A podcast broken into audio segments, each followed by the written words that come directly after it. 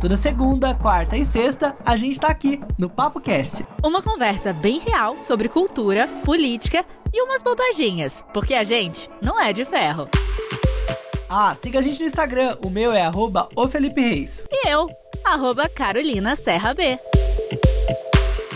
O Papo Cast tá no ar nessa sexta-feira, dia 9 de outubro. Vamos com tudo, hein? Sextar junto aqui comigo, Felipe Reis, e com a Carolina Serra, pra gente te contar um pouco mais sobre as principais notícias do dia e também para dar aquele aquecimento pro final de semana, né?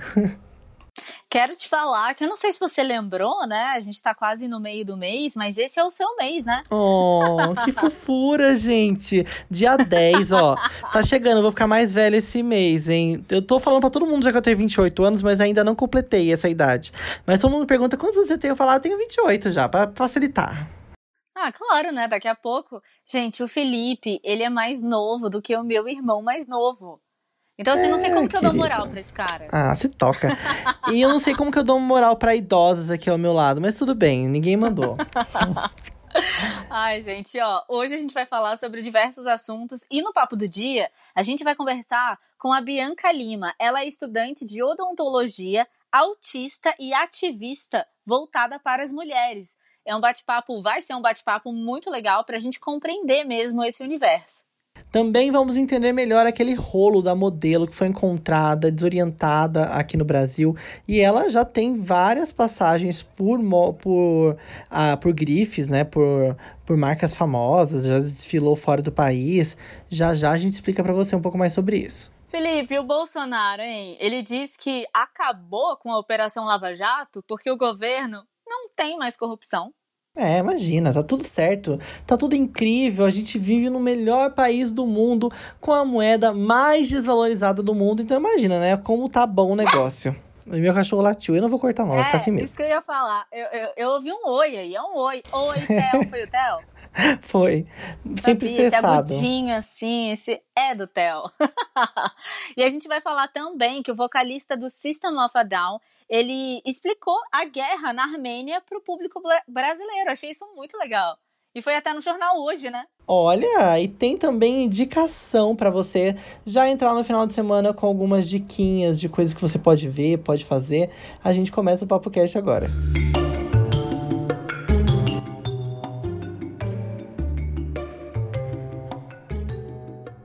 Gente, e a história que parece um episódio de série aí, né? Desaparecido, sei lá, de uma modelo que foi achada desorientada. Ela fugiu da família e, assim, foi encontrada numa comunidade do Rio de Janeiro, né? Ela já posou, já posou não, já desfilou para grandes marcas. E o que, que aconteceu nessa história, Felipe? Eu fiquei assim meio perdida, porque são idas e vindas, né? Faz tempo que ela some, depois parece que ela tem algum tipo de surto. Isso mesmo, é a Heloísa Fontes. Ela tem 26 anos, é super novinha, mas a gente sabe que essa carreira é uma carreira que começa cedo, né? Geralmente as meninas começam com 15, 16 anos. Então ela já tem, viu, uma carreira muito forte na área da moda mesmo. E ela se afastou da família no começo de 2019, porque ela foi morar lá em Nova York. Beleza, tudo bem, muito comum que as modelos vão, assim, morar fora, né? Só que em junho de 2019, ela simplesmente simplesmente desapareceu por mais de cinco dias. Até então, ela foi encontrada pela polícia americana andando na rua, sabe, com confusão mental. Não sabiam ela não sabia exatamente onde estava. Só que essa história se repetiu novamente. E em 2020, em fevereiro desse ano, a Heloísa voltou para o Brasil sem avisar ninguém. Ela simplesmente voltou para cá e lá para março, mais ou menos, ela tentou fazer uma parceria com uma agência de moda, a Joy Model aqui de São Paulo. A Joy Model, inclusive, disse que a, a Heloísa mandou o material dela para eles avaliarem, só que aí, por conta do, da, do Covid, né, por conta da pandemia, nada mais andou depois disso. Só que, depois de ter voltado ao Brasil, ela também foi encontrada na mesma situação, né, Carola, no Rio de Janeiro, na rua. Pois é, em situação de rua. Ela foi encontrada é, lá na zona oeste, na Barra da Tijuca. Ela estava com um relacionamento com um morador desse mesmo bairro lá no Rio de Janeiro. E, assim, a, a, a família não tinha sido informada de que ela tinha vindo para o Brasil, né? Um amigo também da família disse que ela possivelmente teve um novo surto, deixou a casa desse cara que ela estava namorando e passou a viver em algumas comunidades lá do Rio de Janeiro, como a Cidade de Deus e também o Jacarezinho. Quando ela foi encontrada pelos policiais, ela é, o pessoal já tinha falado que ela tava, que ela já tinha sido levada para alguns hospitais, ela já tinha passado alguns dias internados e tal. E teve um cara que foi fundamental aí, que ajudou todo mundo a localizar a Heloísa, que foi o Francisco, que é um amigo da família, e eles decidiram levar então a modelo para Minas Gerais, para Uberlândia, que é onde a cidade, que é a cidade em que a família da, da, da modelo mora. É bem complicado, porque você começou a falar essa matéria dizendo da vida, dizendo como é a vida de modelo, né? Que tem sim seus altos e baixos. A gente sabe toda a pressão que uma. A gente não sabe, na verdade a gente imagina, né? Só quem tá na pele sabe. Porque deve ser uma coisa ferrenha, né? Você lidar ali diretamente com a sua autoestima, com o seu poder de persuasão. Mas o que, que significa ter um poder de persuasão dentro desse, dessa carreira, né? É uma coisa que não existe uma fórmula para você fazer sucesso dentro dessa carreira. Deve ser realmente muito complicado. E pode ser que ela tenha algum, algum distúrbio mesmo emocional ou alguma doença que não tenha sido diagnosticada para chamar isso de surto, né?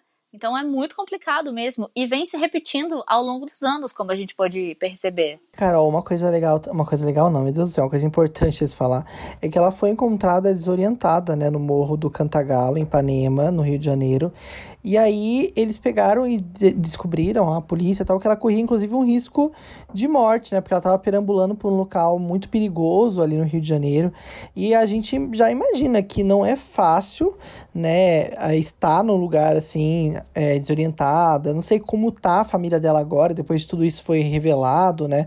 Esses momentos tão difíceis que ela deve ter passado. Não sei também como vai ser isso, né? Mas ela tá internada ainda, não tem previsão de alta.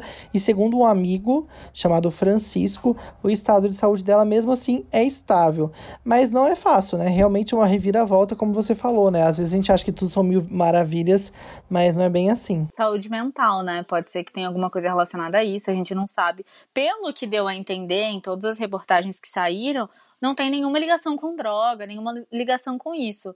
Pode ser que seja saúde mental mesmo. E é importante também que usem esse, esse drama que ela está passando para que seja visibilizada a luta de outras mulheres também que podem ter isso dentro do mundo da moda e para isso não ser em vão também, né? Para olhar, para botar um holofote para para esse problema que com certeza existe, existe em todas as profissões, principalmente com uma profissão que mexe tanto com a autoestima como é o mundo da moda. Agora vamos rir um pouquinho, porque o que o nosso presidente Jair Bolsonaro falou, para mim soou como uma piada. Em um discurso, o nosso queridíssimo, honorário presidente Jair Bolsonaro se, soltou a seguinte pérola: que agora não tem mais corrupção e é por isso que ele acabou com a Lava Jato. Parece piada, até porque a maioria dos defensores do Bolsonaro, lá na sua eleição em 2018, levantavam justamente a bandeira da Lava Jato. Eu falei, gente, o que tá acontecendo, Brasil? Será que o povo tá cego?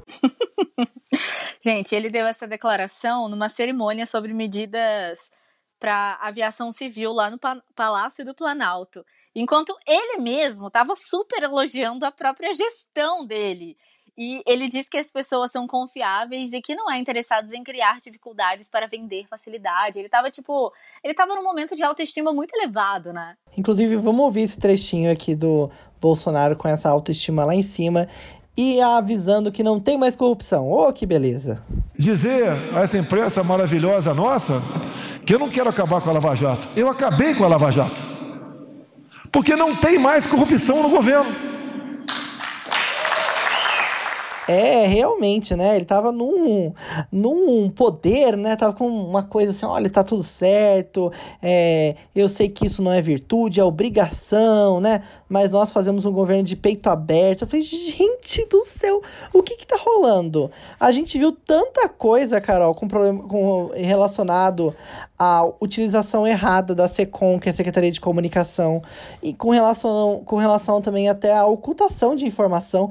Então parece que a gente tá meio que no mundo aos avessos mesmo, né? Não, e numa rede social, agora no, no, no, no fim da noite de ontem, o Moro publicou uma mensagem sobre isso. Ele chamou de tentativas de acabar com a Lava Jato, e a mensagem não foi diretamente voltada para o Bolsonaro, mas ele disse o seguinte: as tentativas de acabar com a Lava Jato representam a volta da corrupção. É o triunfo da velha política e dos esquemas que destroem o Brasil e fragilizam a economia e a democracia. Esse filme já é um velho conhecido. Valerá a pena transformar em uma criatura do pântano pelo poder. Então, assim, tipo, claro, óbvio, é evidente que é pro Bolsonaro. Ele só não marcou, não botou o arrobinha do cara ali, né? Mas isso é claro, isso é óbvio. Aí eu quero ver, né? Todo mundo, o, o, o pessoal que empunhou a bandeira da Lava Jato, como é que tá se sentindo? É, parece piada mesmo, gente, porque olha, a maioria das pessoas que votaram no Bolsonaro, mas não acreditavam muito nos discursos dele, diziam exatamente isso. Olha, o Bolsonaro, tudo bem, ele tem umas coisas que ele fala que eu não concordo, mas ele tá levando o Moro. O Moro é um lavajatista. A gente gostou muito do que foi feito no governo Lula. A gente não vai aceitar mais corrupção. Então é por isso que eu voto no Bolsonaro. E agora ele tá indo totalmente contra esse discurso dessas pessoas. Então, realmente, olha, eu não sei nem o que dizer. Porque essas pessoas que votaram no Bolsonaro por esse motivo, ou elas vão ficar fingindo que estão surdas e cegas, ou elas vão ter que confessar que alguma coisa tá errada. Não tem outro jeito. O que, que eles vão dizer? Não, realmente ele tá certo, não tem corrupção, não precisa de lava-jato, então não precisa investigar mais nada. Ah, pelo amor de Deus, uma coisa tá errada. Pois é, gente, que isso. Felipe, quando você era adolescente, que eu acho que estava na efervescência dessa banda, você chegou a gostar de System of a Down? Não, eu nunca fui muito do rock, principalmente porque eu era da igreja evangélica e aí não era muito bem visto esse tipo de ritmo. Até hoje é meio. É, é... Ai, mas tem várias bandas cristãs, várias, várias de, de metal pesado até. Ah, mas não, na minha igreja não podia. É que depende, né? Tem umas que são mais liberais. É. é. Na minha não podia de jeito nenhum. Tinha uma banda que chama Oficina G3, que nem é rock pesado, é um rock ok. É. É super conhecida. Na minha igreja não podia ouvir. Não é, podia? Não, falavam mal. Tipo, nossa, eles estão ouvindo Oficina G3, que absurdo. Sabe? é muito escroto, mas isso com certeza mexeu com as minhas referências, né? Gente, eu gostava muito. Eu não sei porque eu querendo ou não, a gente vai parando de ouvir algumas coisas ou vai repetindo outras, né? Mas faz até muito tempo que eu não escuto System of a Down. E o vocalista, o Serge Duncan, ele apareceu no jornal hoje para poder explicar sobre a guerra da Armênia para todos os brasileiros. Foi o jornal da. Globo, viu? Que, que eu falei? Jornal Hoje? Falou Jornal Hoje, é. Ah, desculpa, foi no Jornal da Globo mesmo. Eu achei muito legal porque ele tem ascendência armênica e ele explicou, tentou explicar ali a situação que, que, que o país dele passa, né? Ele hum, disse que essa situação é complicada há anos e que se agravou ainda mais agora nos últimos dias com esses conflitos armados. E o músico foi convidado pela repórter Janaína Lepre do Jornal da Globo e não do Jornal Hoje, como eu errei aqui, para ajudar a explicar o que estava acontecendo. Ele nasceu no Líbano, mas ele mora nos Estados Unidos desde muito muito jovem. O Sérgio ele tem toda a ligação, né, com o país europeu de onde vieram seus avós e que fugiram depois de sobreviver ao terrível genocídio armênico. Inclusive, lá, lá pro Jornal da Globo, ele contou um pouco mais sobre essa situação, né? Dizendo que é uma guerra, não é mais um conflito, porque há milhares de militares, muitos soldados morrendo, pessoas também morrendo, civis é, pessoas civis morrendo para que tudo seja considerado apenas um conflito. E ainda disse que a comunidade armênia no mundo todo está agora desesperada para contar o que realmente está acontecendo, tentando fazer as pessoas entenderem que isso pode acabar em algo muito maior do que apenas uma guerra entre Azerbaijão, Turquia e Armênia. A gente fala pouco, né, sobre essa, esses grandes conflitos Muito que pouco. rolam no Oriente Médio e ali também no, na, no sul da, no leste da Europa, nesses lugares.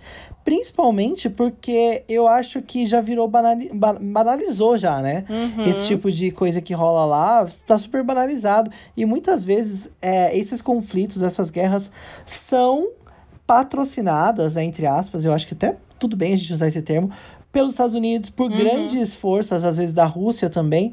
E aí, sei lá, parece que a gente finge que nada acontece, né? Mas é um, é um, um problemão. É uma coisa que tem um monte de gente morrendo o tempo todo e não toca muito nesse assunto. Eu vejo tocando pouco nesse assunto aqui no jornalismo brasileiro.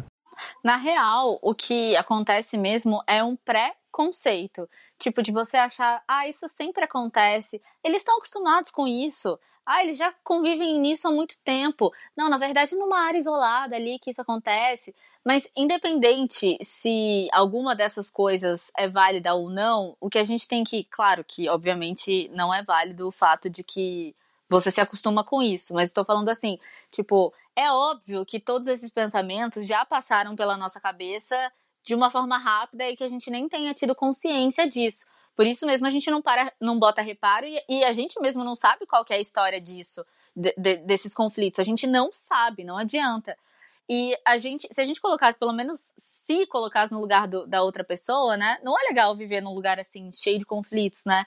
E o Sérgio, ele terminou com uma mensagem muito poderosa sobre essa união que deveria estar acontecendo com todo mundo, né? Ele disse o seguinte: Eu pessoalmente não acredito em fronteiras e bandeiras, porque para mim a beleza das nossas diferenças está na nossa cultura, na nossa música, na nossa comida, na nossa arte, no nosso jeito. Sorrimos de maneira que amamos. Essa é a nossa beleza não é o nosso exército, não é a nossa economia, não são as nossas fronteiras, né? Então é isso. A gente também poderia se unir mais, né?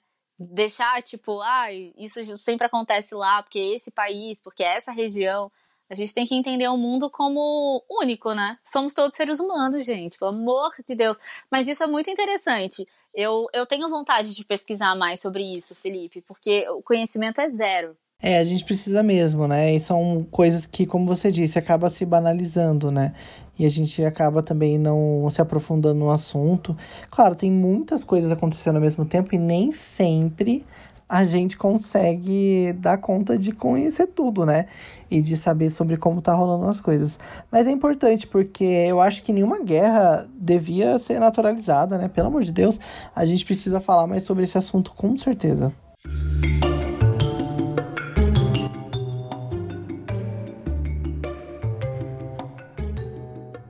Felipe, desde que eu assisti uma série da Netflix que falava sobre pessoas que estão no espectro do autismo, eu senti uma vontade muito grande de conhecer mais sobre, sobre esse universo, sobre essas pessoas, sobre como elas vivem.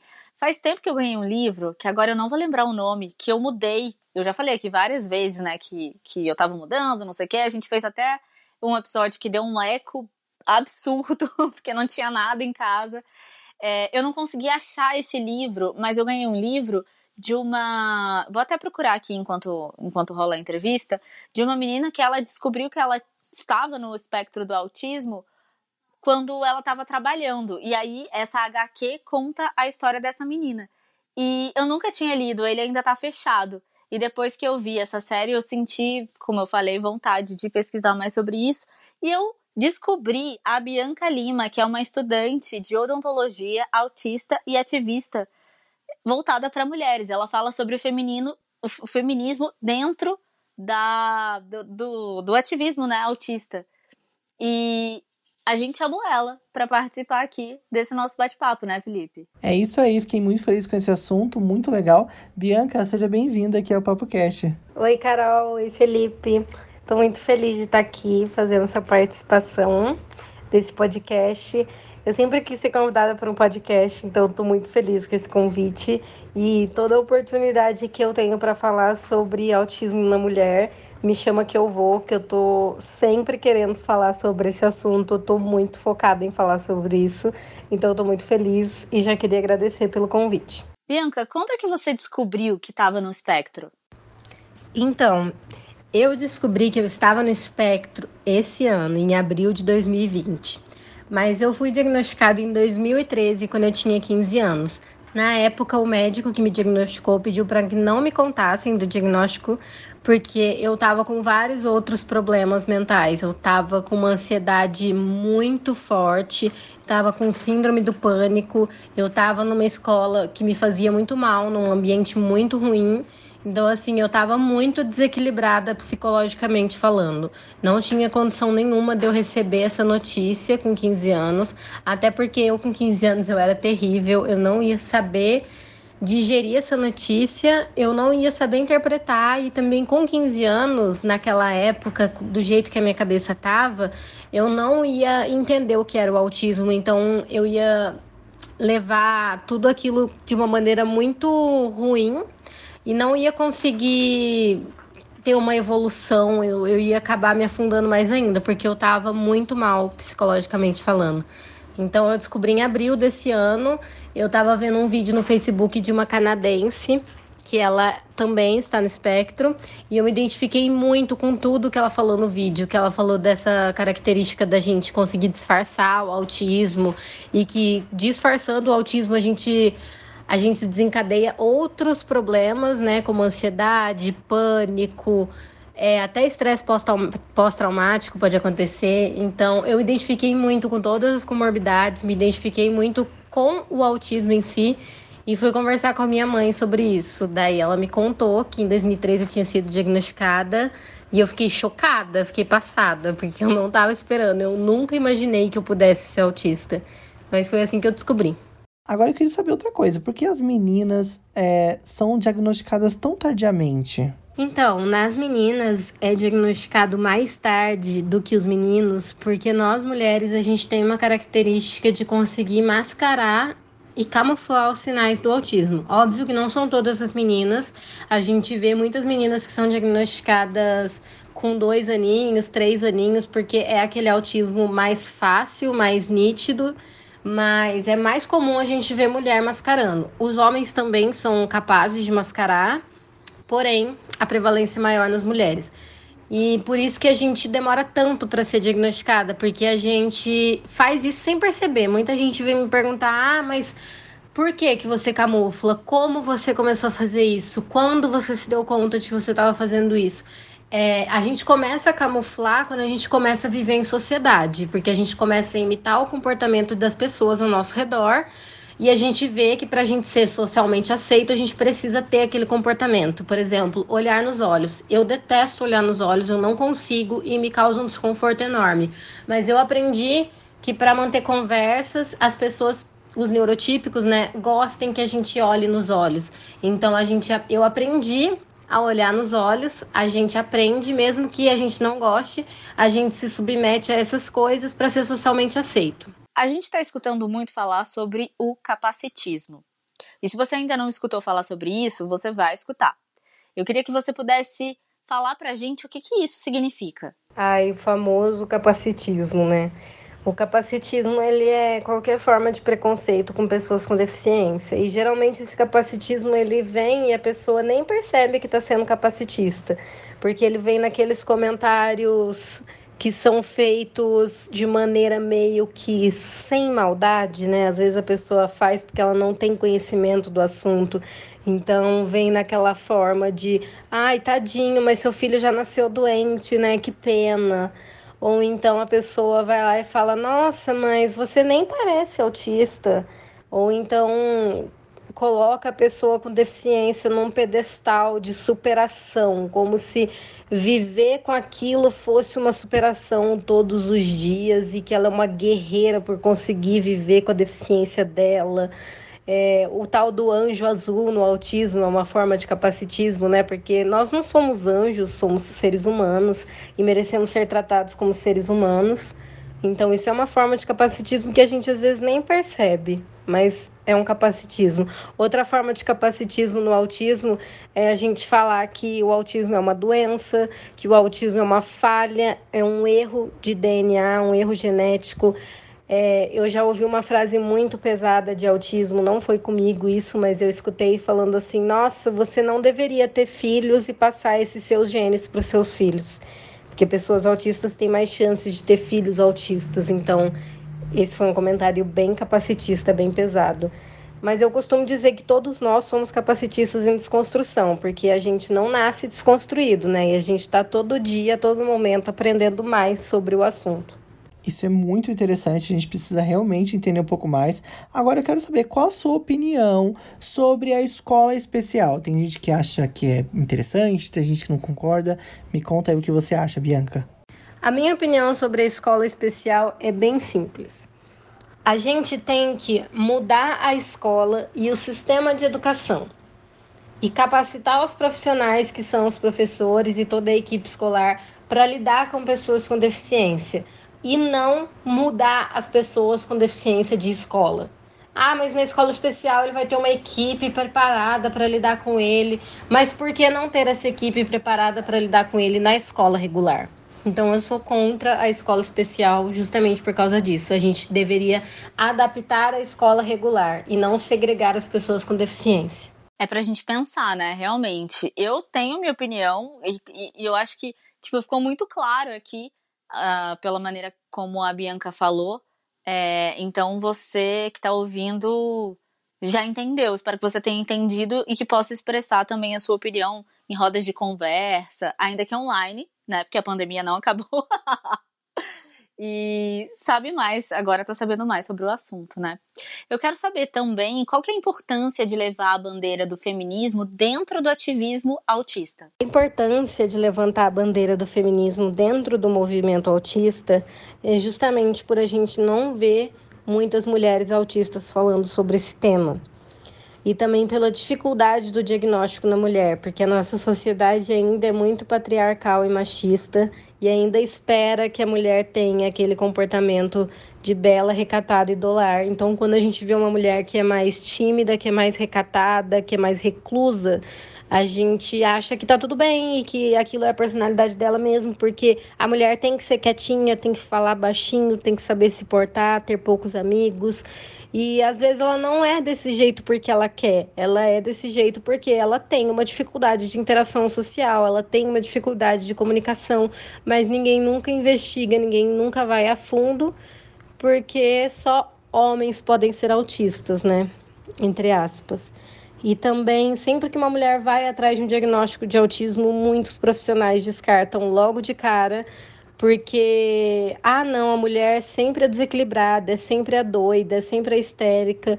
Então, a gente ainda sofre muito machismo até para conseguir um simples diagnóstico. Então, por isso que eu acho importante a gente levantar essa bandeira do feminismo dentro do autismo. Nossa, que demais! Interessante porque é muito importante, né? Feminismo está aí para todas as pessoas. E eu queria saber também como que a gente pode conhecer um pouco mais sobre esse assunto. Conta pra gente, Bianca. A melhor maneira de você conhecer sobre um assunto, na verdade, tem duas maneiras: conversando com especialistas profissionais e conversando com pessoas que vivem aquilo. Então, se quiser conhecer mais de paralisia cerebral, converse com especialistas em paralisia cerebral ou pessoas com paralisia cerebral. O autismo é a mesma coisa. Conversem com autistas e conversem com especialistas e profissionais do autismo. Mas a melhor maneira ainda é você conversar com a pessoa que vive aquilo todos os dias, porque ela vai saber melhor do que ninguém, porque ela vive na prática, não só na teoria. Bianca, muito obrigada pela sua participação. Amei, amei conhecer você, amei a forma clara, simples e direta com que você fala. E passa suas redes sociais também para o pessoal te conhecer e poder saber mais sobre esse assunto. Ai, gente, muito obrigada pelo convite mais uma vez. Muito obrigada, Carol. Muito obrigada, Felipe. Qualquer oportunidade que eu tenha para falar sobre o assunto, eu agradeço. Eu acho um privilégio, uma honra. Eu gosto muito de fazer isso que eu tô fazendo, de fazer todo esse ativismo. E meu Instagram é ativismoautista. Eu tô sempre ativa lá, postando sobre o autismo na mulher, sobre as minhas vivências com o autismo. Então é isso, gente. Muito obrigada, eu amei. Arrasou, muito obrigado pela sua presença aqui no PapoCast, Bianca. Então corre lá, viu? Corre lá para seguir a Bianca no Instagram, ativismoautista, para você entender um pouco mais sobre esse assunto e ficar por dentro, viu? Por dentro, viu? Porque a gente tem que colocar luz nas coisas, né, Carol? A gente fala pouco, então vamos colocar luz e mostrar para as pessoas que isso também existe por aí. E é importante demais. Vai rolar uma vinheta, Felipe? Ah, não, chega de vinheta. Eu tô péssimo de vinheta, gente. Não dá, não dá, não me humilhe. Ai, que humilhação, garoto. Chegou a hora da indicação. Indicação. Turururu. Eu acho que tem um delay tão grande que ficou indicação. Indicação. Foi tipo segunda voz, sabe? Zezé de Camargo Luciano. Ai, Jesus amado.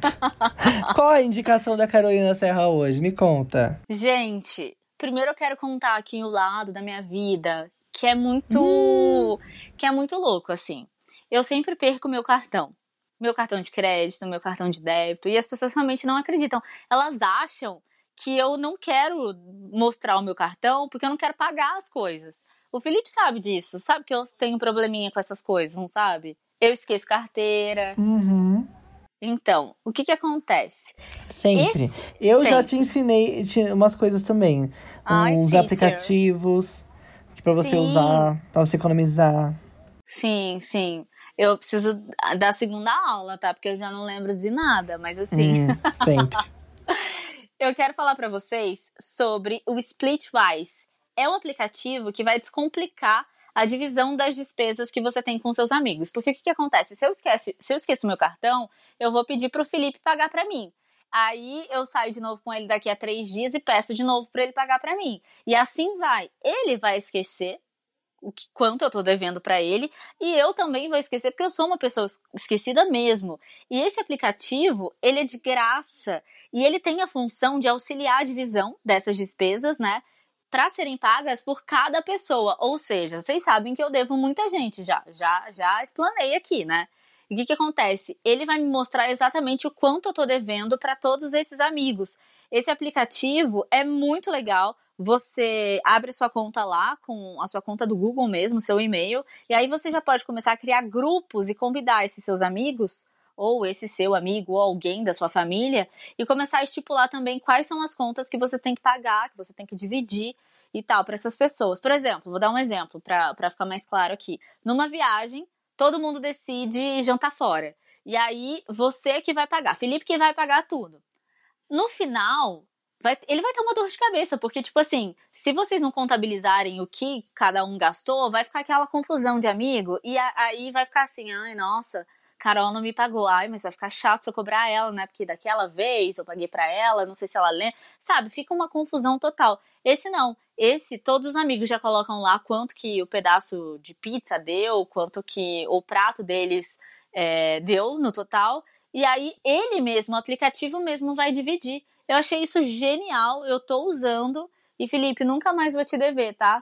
Eu. Co, co, Mas como, como que, é funciona? As pessoas têm logins e elas fazem Tem. seus logins e. Por exemplo, eu, vou, eu faço lá na minha conta e eu te mando um convite. E aí você. Você vai estar nesse grupo, entendeu? E aí a gente sai. Aí eu vou falar lá, vou colocar lá, Felipe é, pagou pra mim tal coisa. Ou você coloca, Carol, eu passei pra Carol um sorvete. Então vou ficar com um débito ali. E depois, quando eu realizar o pagamento e colocar lá, vai sumir. Então, assim, a gente tem um controle maior de todos os gastos que a gente vai estar tá gastando junto, praticamente. Isso é Ai, muito que legal. difícil. Você achou? Ah, não sei. Acho mais um aplicativo, né, pra gente ter. Será sei que lá, eu sou eu complicada? Acho... Será que eu fui complicado na hora de falar? Talvez. Eu vou escrever lá, tipo, ah, é churrasco. Vai ter um eventinho lá, churrasco, é isso? Isso, você vai fazer esses mini grupozinhos. Ah, entendi. Aí eu adiciono as pessoas que estão participando daquele evento. Isso. E aí, tipo, se Fernanda, Fernanda gastou mais, ela vai col colocar lá que ela gastou mais. No final, você vai saber exatamente quanto você tá devendo para as pessoas e quantas pessoas estão devendo para você. Hum, é interessante, vai, interessante. Como você está julgando a minha dica? eu achei Sei lá, eu achei legal. um pouco complicada, mas é boa porque é, todos é esses eventos, por exemplo, viagem, tipo, você vai pra casa de alguém, vai é... alugar uma casa com algumas pessoas. E você isso nunca acontece. vai lembrar. Não adianta depois você falar assim, ah, depois eu dou uma olhadinha no meu cartão de débito. Cara, você não vai conseguir olhar, você não vai ter saco para olhar. Isso é legal, eu acho que para evento, por exemplo, recorrente, você vai ficar três dias com seus amigos. Aí você pagou o pedágio, aí a outra pessoa pagou a carne, outra pessoa Exatamente. vai pagar só sei lá o quê. Aí você fala, gente, mas quem tá devendo quem? Então eu acho que ajuda a visualizar, né? Exatamente, eu acho que ele vai, ele vai funcionar melhor em grupo mesmo quando você tá com aquele grupo de amigos, quando você saiu para jantar, quando acontece alguma coisa assim, quando você vai fazer um evento. No meu caso, eu acho que eu tenho que usar sempre, né? Porque rola esse essa coisa de esquecer a carteira, de acontecer algumas coisas assim. Mas é muito prático e é simples. Falando, talvez tenha ficado um pouco mais complicado, mas na prática é muito mais simples do que parece. Adorei, arrasou. Mentira, Eu acho que é, nesse momento é útil. Olha, eu vou dar uma dica para vocês de um podcast que eu já estou ouvindo o segundo episódio. Eu tô amando. Eu acho que vocês que curtem também podcasts vão amar. É o, é o podcast Além do Meme. É do Chico Ai, Felice. eu ouvi. Eu Que ouvi. ele- Ele é um escritor maravilhoso, que tem obras incríveis. Ele, assim, é um cara que tem um feeling muito bom, muito bacana, muito contemporâneo. E o Além do Meme faz parte do, papo, do Papel Pop, que já tem o podcast chamado Wanda, o milkshake chamado Wanda. E agora criou o Além do Meme e também o Bom de Boca, que é um podcast de culinária com a Clarice, que é uma ex-participante do, do, do Masterchef. Ela é uma cozinheira incrível. O Além do Meme é um, um podcast bem assim, documentário, assim, sabe? Mas que tem um, um, um storytelling muito gostoso. Você, e ele tá contando os memes mesmo, ele tá encontrando as pessoas que ficaram famosas. Ele encontrou no primeiro episódio. Da Gente, purpurina dela. lá da, da. Não é purpurina, Não, esse, é. esse é o segundo. Esse é é do o trote. O primeiro episódio é do trote. Da Beth. É, da Beth. Ele foi lá na, na- no bairro da Beth, lá conheceu ela, um trote famoso do rádio em 2008. E depois, o segundo, ele conheceu as, as participantes daquele, daquele reality, reality Glitter, que é bem famoso, que tem Isso. muitos memes esse reality. Um reality lá do Nordeste, que as, as, algumas travestis e algumas drags competiam meio que numa. num. Ah, sei lá, era muito engraçado. E aí tem vídeos desses real, desse reality que super virali- viralizaram. E ele foi lá conhecer essas participantes. Foi muito legal e vai ter muitos outros episódios. Todos foram gravados antes da pandemia, então ele, Ele visitou as pessoas claro, né, no começo. é, também. pessoalmente. É muito gostoso de ouvir, é super rápido, assim, 25, 30 minutos. E é, eu adorei, assim, o jeito que ele conta as coisas. Realmente, ele é um cara muito, sabe, muito sagaz pra contar histórias. E eu gostei demais. Posso aqui, já que a gente falou do Bolsonaro, posso dar uma dica também de podcast que eu fiquei impressionada com o design de som, com o roteiro, com toda a produção.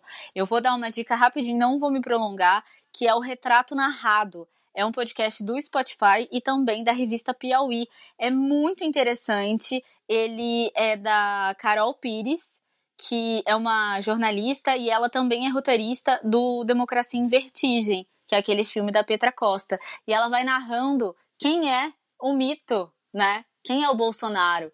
O porquê do nome dele, de onde ele veio, por que, que ele se interessou por política, e é muito legal. Ela disseca mesmo a vida do Jair Messias Bolsonaro. Se você ainda não ouviu, se você não conhece, vai lá. O podcast chama Retrato Narrado e já tá no Spotify, tá? Em várias plataformas aí de streaming.